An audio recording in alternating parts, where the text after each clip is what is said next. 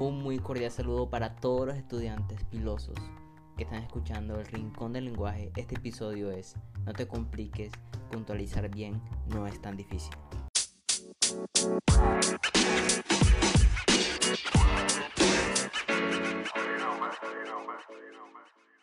¿Cuántos de nosotros no nos ha pasado que tratamos de presentar un trabajo a algún profesor o intentamos entregar una tarea que requiera de un texto escrito elaborado por nosotros mismos.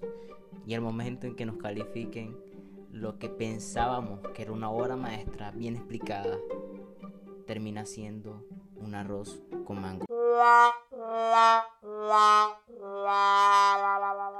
Pero no hay que preocuparse por esto porque el cerebro, al momento de plasmar lo que tenemos pensado, muchas veces sobreentiende que están las pausas, que están las indicaciones, que está todos los signos de puntuación en nuestra escritura cuando no es así.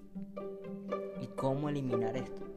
Bueno, la puntuación correcta está para corregir esos problemas. Y nadie nace con estas puntuaciones bien aprendidas. La experiencia, la práctica hace al maestro para presentar de manera precisa lo que tu mente está pensando en el papel.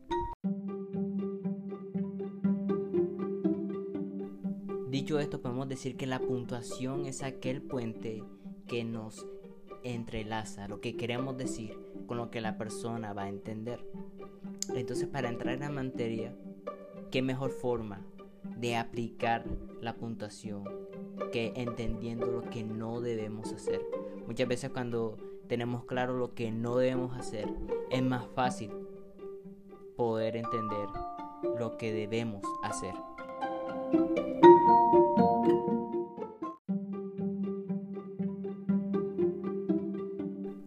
Y esos son tips para la correcta puntuación en tus escritos. 1. No trates de llevar más de tres líneas escribiendo sin hacer una pausa y revisar lo que estás escribiendo. Muchas veces pensamos que todo está tan correcto, pero preocúpate cuando lleves más de tres líneas y pienses que no tengas que corregir algo que acabaste de escribir.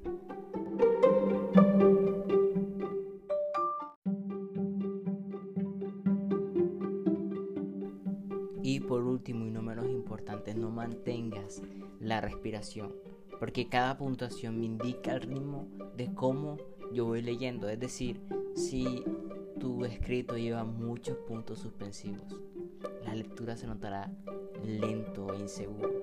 Mientras que una lectura con pocas pausas, es decir, con pocas comas y puntos, se vuelve una lectura acelerada y exhaustiva. Entonces, la mejor forma de la puntuación es verlo como las pausas que puedo hacer para yo poder respirar y tomarme un alivio en medio del escrito. ¿Qué mejor escrito que aquel que puedes leer naturalmente y sin ningún tropiezo?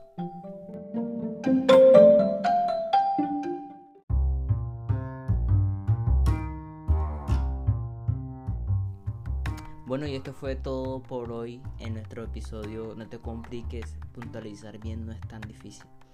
Y si podemos resumir todo, sería en tres puntos. Uno, claridad. Dos, revisión. Y tres, concentración. Te aseguro que si explicas estos pequeños tips,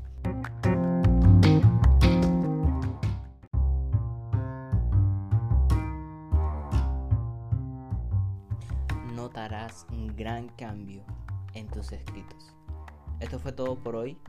Espero que nos sigas en el rincón del lenguaje.